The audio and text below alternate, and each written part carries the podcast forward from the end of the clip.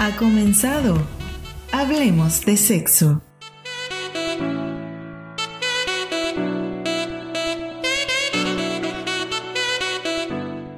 Hola chicos, bienvenidos una vez más a este humilde programita Hablemos de sexo, ¿no? El día de hoy vamos a estar teniendo un, episodio bastante chévere, bastante bueno y vamos a hablar sobre el cine erótico.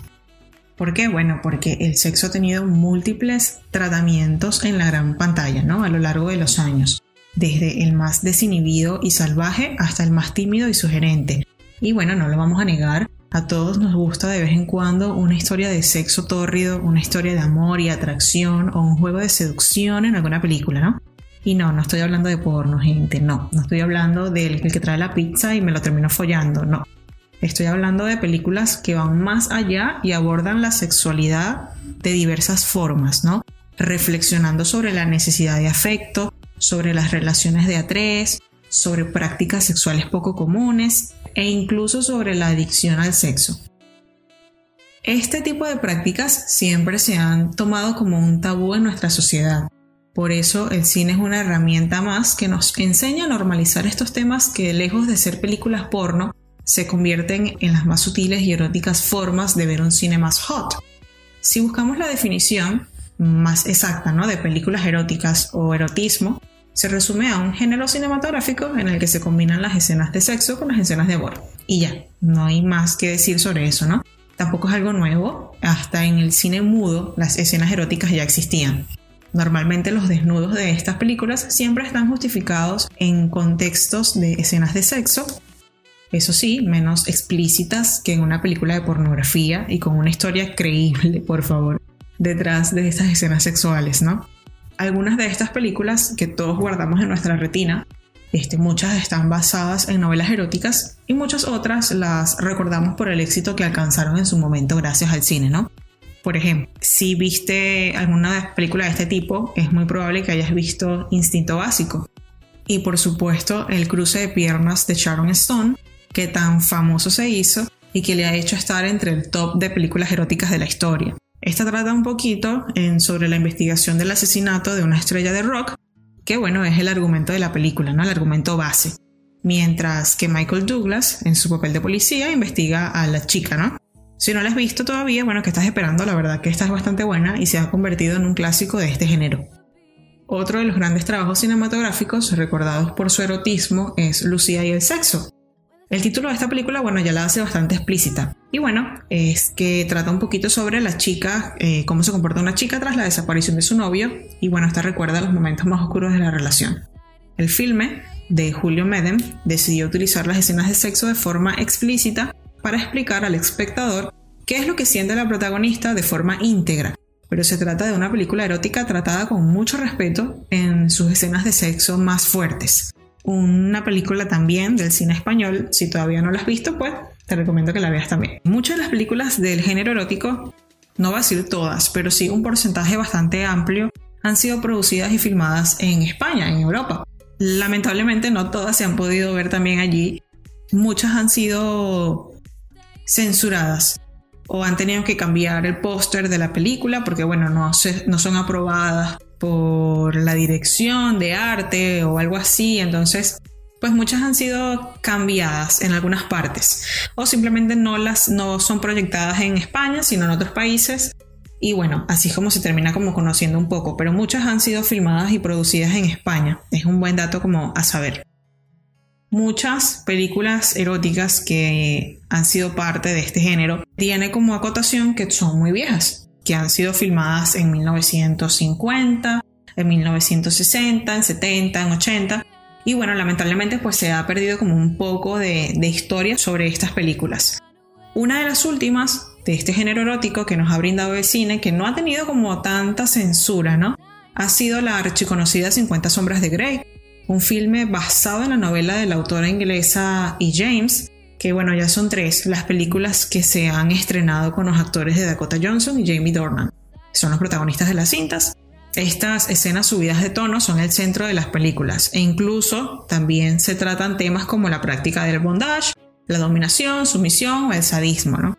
Todos estos libros de esta trilogía han encabezado las listas de superventas en todo el mundo y la serie ha vendido 31 millones de copias en todo el mundo, mientras que los derechos del libro se han vendido en 37 países, superando incluso a Harry Potter. Las críticas, tanto de la novela como de la película, son bastante diversas. Si no las has visto, está bueno que lo hagas para que juzgues por ti misma. E incluso puedes leerte antes eh, los libros. Eso fue lo que yo hice. Yo primero me leí los libros y luego fui a ver las películas. Y sinceramente lo que hice fue criticar. Creo que todo ha habido lector y que llevan una obra que les gustó o que no les gustó al cine y van a ver la película, pues lo que hace es criticar. Porque al final nunca es igual al libro y siempre uno está criticando que esto no es así, que eso no es asado, que esta parte del libro no era así. Y bueno, este, básicamente si quieres ver las películas, está bueno que te leas antes los libros como toda recomendación. Este, sin duda alguna es una de las películas eróticas del momento, ¿no? Que ha dejado una gran huella en muchas mujeres jóvenes y no tan jóvenes. Pero si no has leído nunca una novela erótica, yo sinceramente no te recomiendo esta trilogía para comenzar. Eh, sinceramente, y, desde mi punto de vista, respetando a las personas que les encantó tanto los libros como las películas, ¿no? Esta trilogía tiene una falta de redacción y una creatividad tremenda. Las escenas de sexo son demasiado repetitivas, obviamente para resaltarlas, porque se hizo un fenómeno mundial. Pero no solo eso, sino que destaca lo poco sorprendentes que resultan los giros de la trama. Y bueno, para la cinta cinematográfica, esta falta de ritmo, está llena de clichés, es pesada, es demasiado fiel a los libros originales. Y no sé, haciendo un paréntesis aquí también, hay una trilogía eh, bastante similar, podríamos decir, que la trilogía de nombre Adicta a ti. También me leí los tres porque si no, no estaría hablando sobre esto. Este, sí me gustó la trilogía, no voy a decir que no, pero ajá, es como más de lo mismo.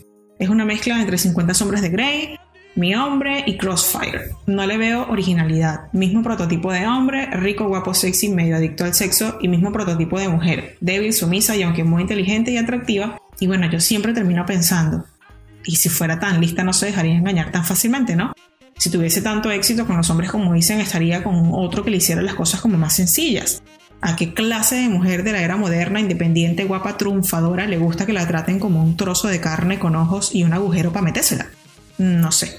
A ver, sí me parece genial que superfollen y todo eso, pero me cuesta mucho ver en la mayoría de este tipo de libros ese valor que tiene para los hombres que la mujer triunfe profesionalmente. En estos libros que he nombrado anteriormente, 50 sombras de Grey, Adicta a ti, Crossfire, Mi, Mi Hombre, entre otras, todos acaban comprando las empresas donde trabajan para tenerlas bien amarraditas. Todos les ocultan cosas como si fueran tontas o infantiles, no sé. Pero bien que les gusta cogerse las duras contra la pared. En fin, este tipo de libros, no sé, no los entiendo. Y como mujer no creo que fuera capaz de permitir esa clase de relación. Obviamente sé que son libros y demás, solo recalco que las últimas novelas están faltas de creatividad. En fin, este es un tema de literatura erótica, mejor lo dejamos para otro episodio, ¿no?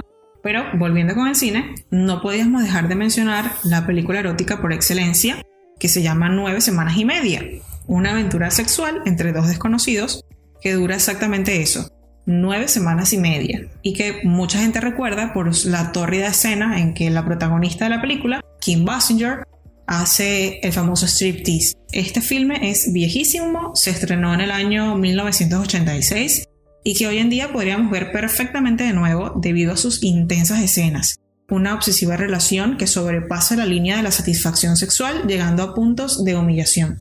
Sin duda alguna, una película que hizo historia debido a los años en los que se rodó, que todavía no estaban como muy bien vistas este tipo de prácticas, lo que la hace todavía más especial y moderna para su época. Casi 33 años después seguimos hablando de ella. Eso ya es buena señal para la película y un super punto a favor para que si todavía no la has visto, pues vaya y que está esperando y vaya a ver esta película. Ahora voy a hablar de una de mis favoritas, que también está basada en un bestseller. Se llama Diario de una ninfómana. Y libro y película, bajo el mismo nombre de ambas, es una historia autobiográfica que cuenta con lujos y detalles una vida bastante tormentosa de una mujer y del por qué termina siendo prostituta teniendo una vida acomodada económicamente. Dejando como un mensaje muy profundo de amor y sexo, ¿no? La película cuenta las mejores partes del libro, así que si les da hueva leer, vean la película, ¿no? Para mí una de las mejores del género por la historia y el mensaje detrás de las escenas de sexo. Pero bueno, hay un montón de películas de este género que son muy buenas y las que no voy a hablar porque esto sería eterno. Pero estaría bueno que te hagas un listado con las que te llaman la atención y comiences a tachar hoy mismo la primera. Puedes verla con tu pareja y, ¿por qué no? Tú sola, como yo he hecho. He visto muchas películas eróticas sola, porque si, bueno, si tu pareja está ocupada, si no le gusta este género, no significa que no la tengas que ver. Si puedes leerte un libro erótico, también puedes verte la película.